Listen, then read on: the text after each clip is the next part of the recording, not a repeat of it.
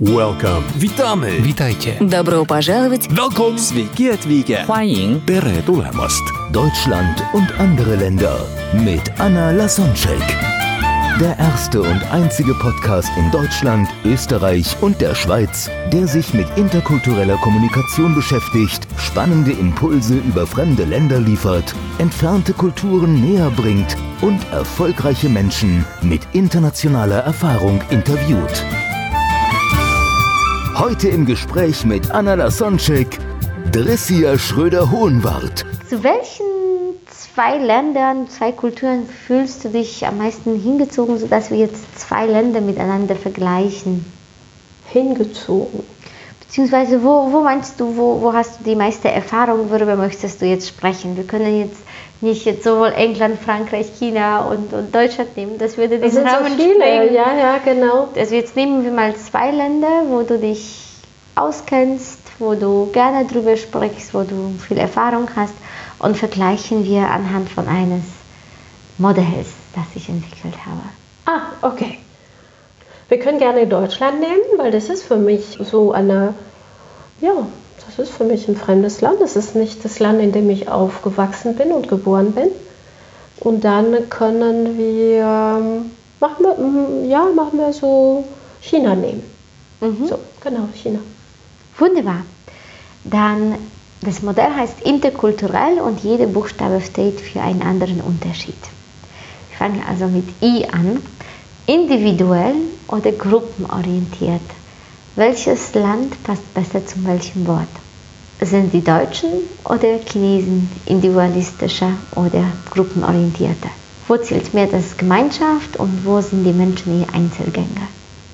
Also die, die Deutschen sind auf jeden Fall mehr Einzelgänger als die Chinesen, mit der Ausnahme der Einzelkindpolitik, was da auch bestimmte Verhaltensweisen auch in den Unternehmen ja, verursacht hat. Das, da habe ich auch bestimmte individualistischen Verhaltensweisen auch in China beobachtet, die sehr, sehr stark mit, dieser, mit diesem Einzelkindpolitik zu tun hat. Aber ansonsten würde ich eher so, so das unterteilen, eher Gruppen in China und individuell in Deutschland.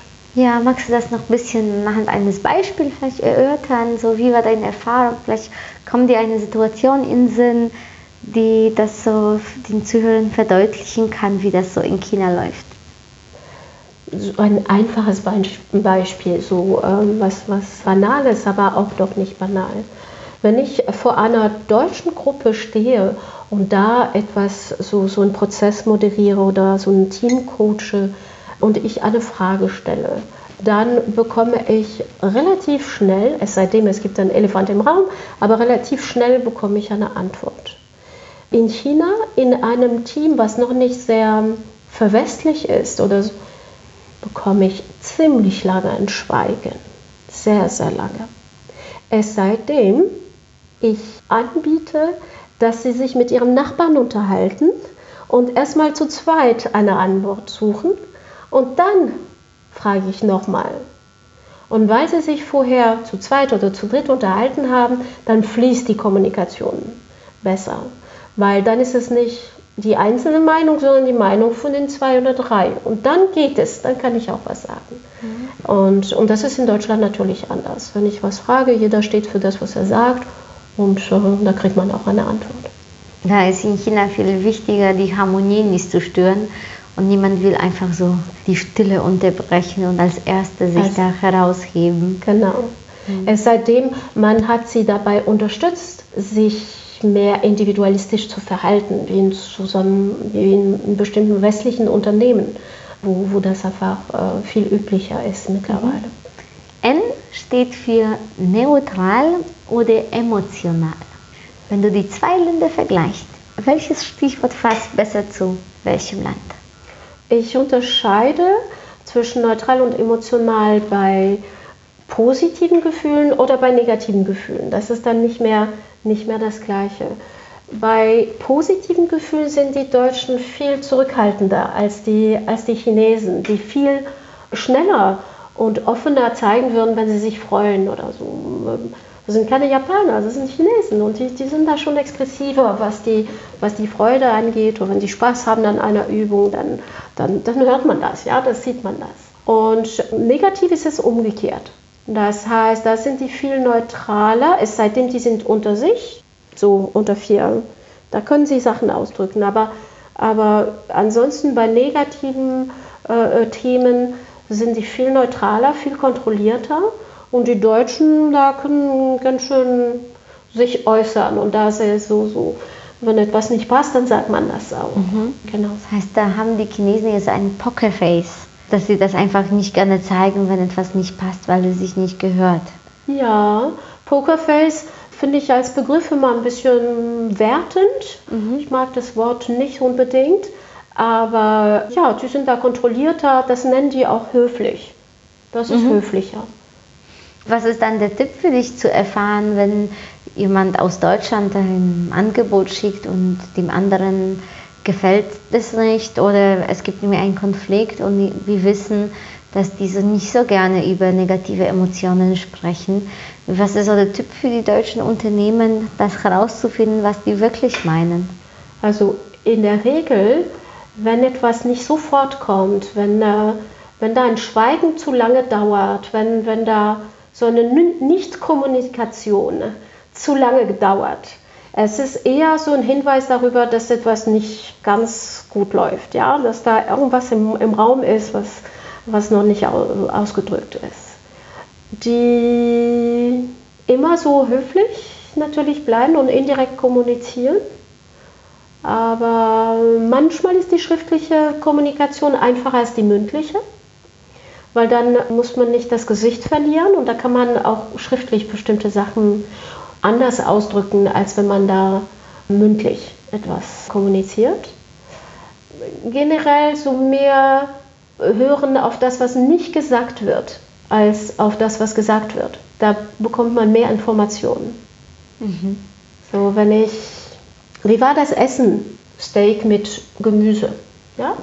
Wie hat, Ihnen, wie hat Ihnen das Essen gefallen? Das Gemüse war sehr gut. das Fleisch war schrecklich. genau.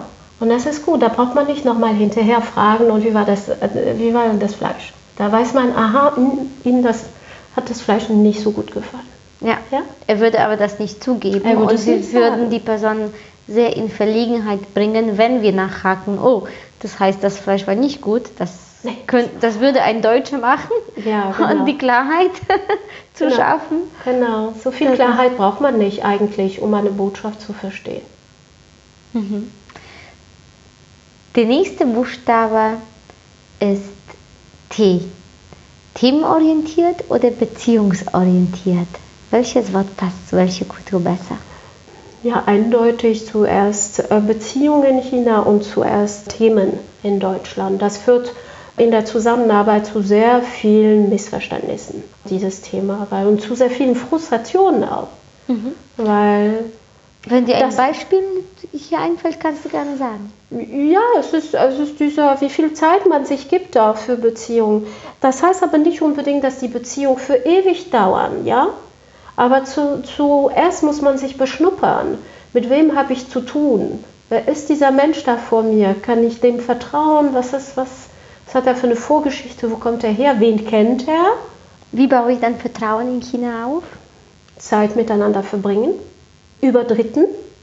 Über dritten Personen. Über wen kenne ich? Kennen wir die gleiche Person? Okay, wenn du den genauso kennst wie ich, dann heißt es okay. Da haben wir was Großes gemeinsam. Genau, so über, über Umwege. Und gleichzeitig möglicherweise nicht 100% äh, vertrauen. Vielleicht da immer so einen Puffer behalten, mal gucken. Wenn man doch ein bisschen, ja, so, wenn man es eilig hat, ach, kann man wirklich vertrauen? Kann, muss, man, muss man 100% vertrauen? Vielleicht doch nicht. Vielleicht geht, reicht auch 80. Mhm. Ja? Dann E steht für ehrlich oder höflich? Ja, so die Deutschen sind eher ehrlich und die Chinesen sind eher höflich. Bis zu einem bestimmten Punkt, wobei die Kultur sich im Moment verändert. Sehr stark, die letzten Jahre hat sich die Kultur sehr stark verändert. Und da, wo sie nicht mehr höflich sind, ist, wenn es um Hierarchie geht, um Macht geht. Da habe ich da Situationen erlebt, Ja, genau, wo, wenn man mit, ja, so, so aus der Hierarchie kommt, kann es passieren, dass jemand, der hierarchisch höher ist, unhöflich wird. Aber wenn man auf der gleichen Ebene ist und gleiche Machtverhältnisse, wird der Deutsche ehrlich sein und der äh, Chinese höflich sein, wenn die Machtverhältnisse die gleichen sind. Worauf sollten dann die Deutschen sehr aufpassen, um dann nicht als arrogant und frech oder unhöflich zu wirken? Was gehört sich nicht?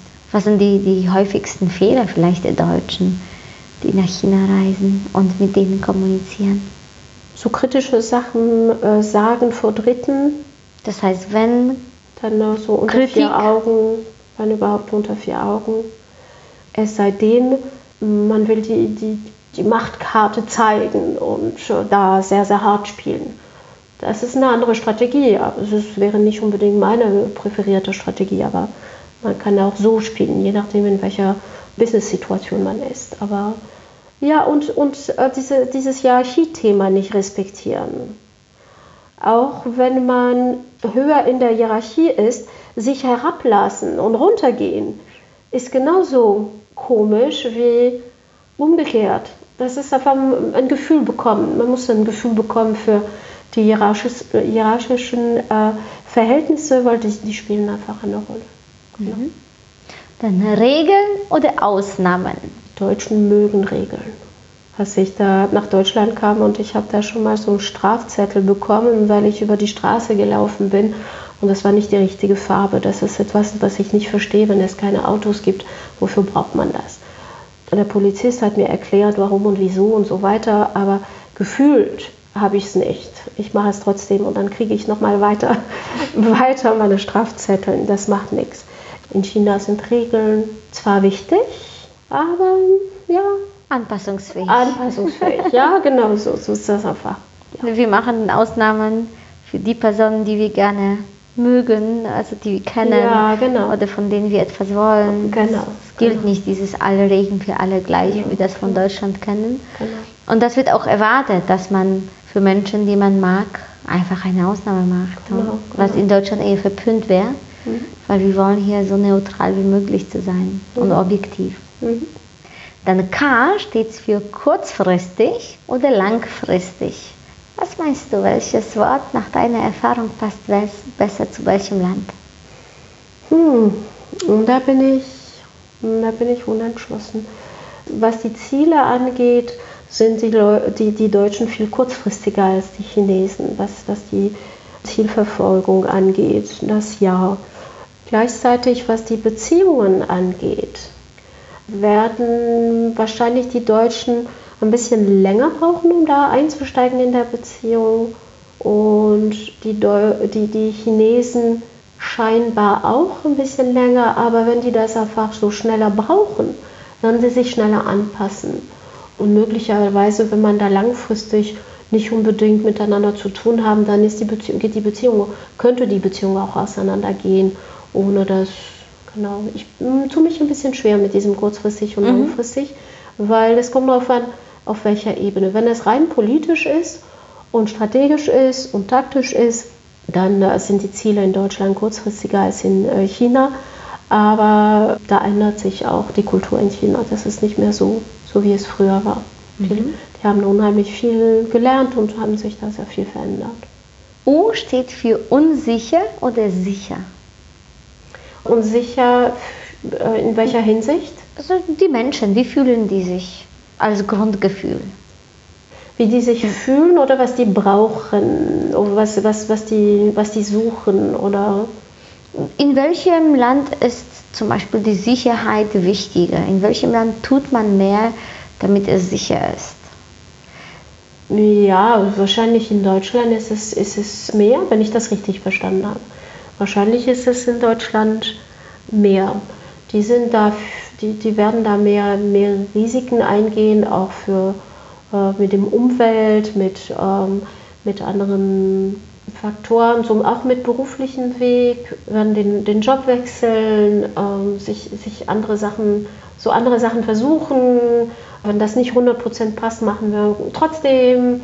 Genau so ist meine Wahrnehmung. Mhm. Dann erkläre ich das nochmal mit anderen Worten. In welchem Land würden die Menschen, wollen die Menschen die Unsicherheit vermeiden?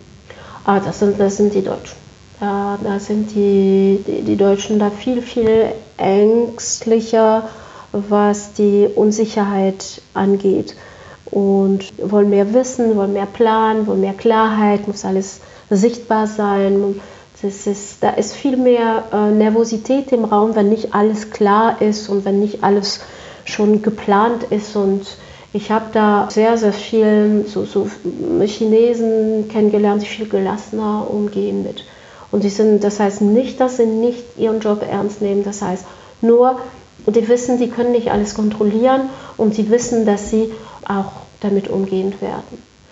Das heißt nicht, dass es nicht einzelne Deutsche gibt, die auch so sehr locker damit umgehen und so weiter, aber, aber die Tendenz äh, habe mhm. ich da eher in diese Richtung beobachtet. Dann L steht für langsam oder schnell. Ähm, langsam oder schnell, womit? Mit allem? Oder? So Lebenstempo. Geschäftsalltag, so Rhythmus des Lebens. Es gibt die Tradition und das moderne Leben in China. Und das moderne Leben ist sehr, sehr schnell. Peking, Shanghai, das ist unglaublich schnell.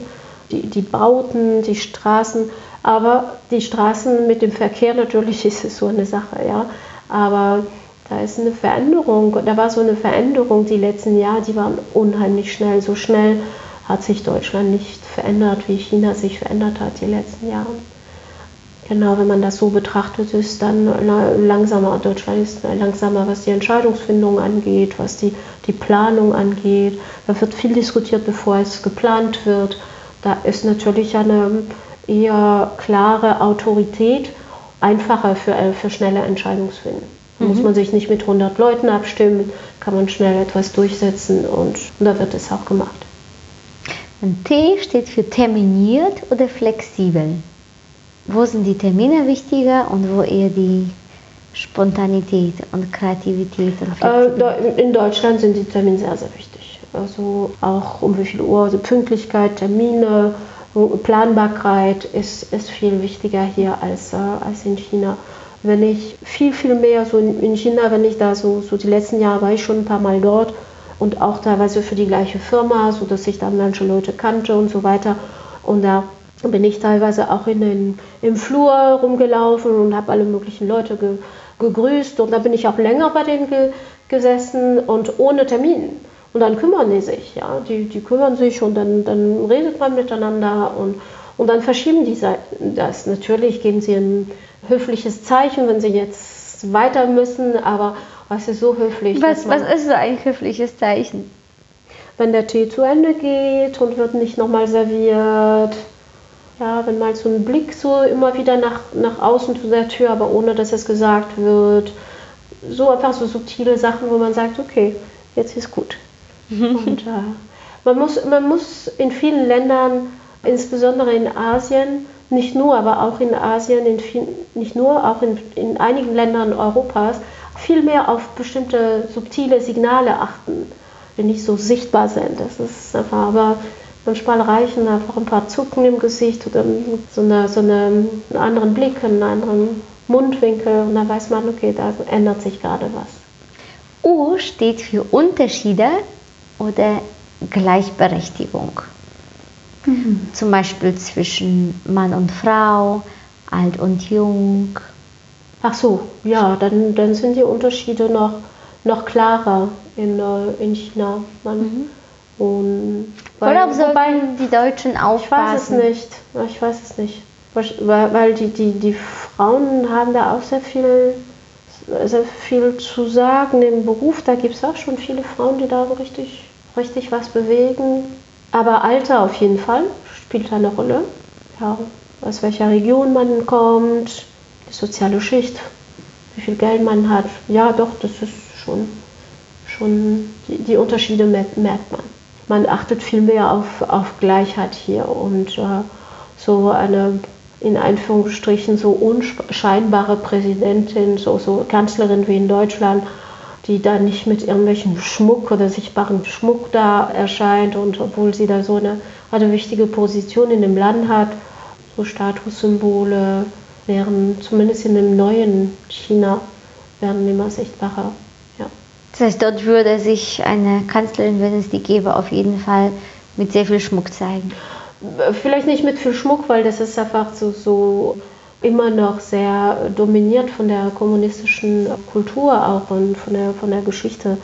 Aber man würde es auch merken an, an der Größe von ihrem Büro. Der, ich weiß nicht, das, ist, das sind so subtile, subtile Zeichen, die man da merken würde, die sichtbar sind. Und Frau Merkel natürlich auch ihre sichtbaren Zeichen von Macht hat, das äh, wissen wir alle. Aber da sind vielleicht nicht so, ja, die Unterschiede merkt man, ich weiß es nicht, ich weiß nicht, wie ich das anders finde. Dann R steht für Raumdistanz oder Nähe. Was die Körpersprache angeht oder so psychische Distanz, welche Menschen, wo sind die Menschen distanzierter und wo sind die Menschen näher dran? Das kommt darauf an, äh, ob man da so, so mit, den, mit dem Verhalten, so, so physisch zum Beispiel, ob ich dich anfassen kann oder nicht. Zum Beispiel, genau. Da sind, da sind Deutschen distanzierter, weil es ist einfach so, es, es, es sind so viele Menschen in, in diesen Städten, da diese, diese physische Nähe, die spürt man vielleicht nicht etwas, was die gewollt hätten oder nicht etwas, was die suchen, aber die äh, einfach spürbar ist durch die ja, die Menge an Menschen, die zusammen wohnen mhm. müssen in einem engen Raum. Mhm. Na, e steht für ehrgeizig oder hilfsbereit. Wo meinst du, sind die Menschen eher so ellbogenmäßig unterwegs und wo sind die Menschen eher für die Kollegen hilfsbereiter? Oh, sehr so Unternehmenskultur abhängig habe ich da. Ich habe da beides beobachtet in beiden Kulturen. Sehr ja, hilfsbereite Menschen habe ich da in beiden Kulturen erlebt. Und ja, so Ellenbogenmenschen habe ich in beiden Kulturen erlebt. Da, da tue ich mich schwer, das zu, zu mhm. unterscheiden. Okay. Dann L steht für Leistung oder Status. Wo zählt mehr, was ich kann und wo zählt mehr, woher ich komme, wen ich kenne? Oh, das sind immer schwierige Fragen hier. Ich kenne mittlerweile so viele Menschen, dass ich sie mehr als Mensch wahrnehme, viel mehr als, als Vertreter einer Kultur. Ich habe beides erlebt. Ich habe beides erlebt in beiden Kulturen. In China zählt natürlich auch sehr, sehr viel, wen man kennt, weil die Infrastruktur so ist, wie sie ist. Da, da ist man viel, viel stärker voneinander abhängig, aus, aufgrund der Geschichte. Aber ich glaube, je mehr ja, so, so je, je, stärker die Kultur aufgebaut ist und die Infrastruktur und die Möglichkeiten, sich da von anderen abzugrenzen und, und autark zu arbeiten, desto weniger werden diese, diese Beziehungen eine Rolle spielen. Aber ich habe da auch auf der persönlichen Ebene beides erlebt auf beiden Ländern, auf beiden Seiten. Und L, das letzte L steht für Lust oder Pflicht. Wo machen die Menschen mehr das, worauf sie Lust haben und wo sind die eher selbstdisziplinierter und pflichtbewusster? Pflichtbewusstsein habe ich sehr viel in China erlebt. Sehr, sehr viel Pflichtbewusstsein. Wo, wo es manchmal auch so denke, so viel brauchst du nicht machen, das ist in Ordnung, ja. Das ist komm, geh nach Hause, ist alles gut, ja. Ich mache das schon, aber so diese Verantwortung für, für die Sache, für andere Menschen bis und teilweise bis zur Aufopferung habe ich da auch in China erlebt. Und das hat auch bestimmte Gründe. Was meinst du ist der Grund dafür? Ich glaube, die Geschichte und die Erziehung, die viel strikter ist, das Schulsystem, die Erziehung zu Hause, das, die politische Erziehung, die Regeln in der Gesellschaft, die viel, viel strenger sind, auch die mangelnde Freiheit, auch doch viel mehr ja, das hat natürlich eine, eine Auswirkung auf die Verhaltensweisen der, der Menschen. Mhm. Schön, das waren ja alle Buchstaben. Ja. Freut mich sehr. Dann ganz zum Schluss, welche drei Tipps würdest du den Menschen geben, die ähnlich wie du vielleicht in einer hohen Position sind und viel am Fliegen, Reisen sind oder teilweise das Land wechseln? Welche Tipps würdest du so den Menschen geben, um die interkulturell kompetenter zu machen. Nicht vergessen, egal welche Kultur, dass man mit Menschen zu tun hat, die auch Grundbedürfnisse haben, die wir alle haben. ein Grundbedürfnis nach, nach Liebe, nach Anerkennung, nach äh, Sicherheit, nach ja, Zugehörigkeit, nach Verbindung. Das haben wir alle. Das ist das, äh, das ist das, was uns verbindet. Und Menschen, die auch Angst haben, die genauso wie einen einfach auch nicht wissen, was sie mit einem anfangen sollen. Das ist ja einfach nicht vergessen, dass wir alle Menschen sind, egal aus welcher Kultur wir kommen. Das ist ein sehr, sehr schöner Schlusssatz. Trisha, jetzt wenn jemand sagt, du hast die Personen so inspiriert und äh, so begeistert, dass die auch dich gerne als Coach engagieren möchten, wie kann man dich finden? Was bietest du an? Also, wie kann man mich finden? Ich habe eine Website, wo man da auch einiges nachlesen kann von meinen Publikationen und von meiner Arbeit bisher. Das ist www.dsh-internationalhl.com. Das ist das eine. Man kriegt auch viel Information über mich und über das, was ich gerade mache auf Facebook. Auch die Facebook-Seite ist DSH International HR. Da können Sie auch einiges an Informationen, an aktuellen Informationen auch regelmäßig bekommen. Und ich bin einfach in den ganzen sozialen Medien da gut, gut vertreten. Einfach so meinen Namen googeln und Dricia Schröder-Hohenwart und da finden Sie einiges und dann einfach Kontakt mit mir aufnehmen. Ich weiß, Ein, dass du auf LinkedIn sehr schöne Beiträge schreibst und da genau, postest. Genau, genau. Und ein, einfach ein unverbindliches Gespräch mit mir führen, das ist immer das Beste. Aber, hallo, Dricia oder Frau Schröder-Hohenwart, ich mag lieber Dricia. Äh, können wir sprechen? Ich, und dann sitzen wir zusammen oder wir telefonieren und, und lernen uns kennen. Sehr schön. Dankeschön. Danke dir. Ja, danke dir, Anna, für, für diese schöne Zeit mit dir. Danke für deine Offenheit über deine Erfahrungen. Welcome. Witamy. Witajcie. Добро пожаловать. Welcome. Sveiki atvykę. 欢迎 Tere tulemast. Deutschland und andere Länder mit Anna Lasonczek. Der erste und einzige Podcast in Deutschland, Österreich und der Schweiz, der sich mit interkultureller Kommunikation beschäftigt, spannende Impulse über fremde Länder liefert, entfernte Kulturen näher bringt und erfolgreiche Menschen mit internationaler Erfahrung interviewt.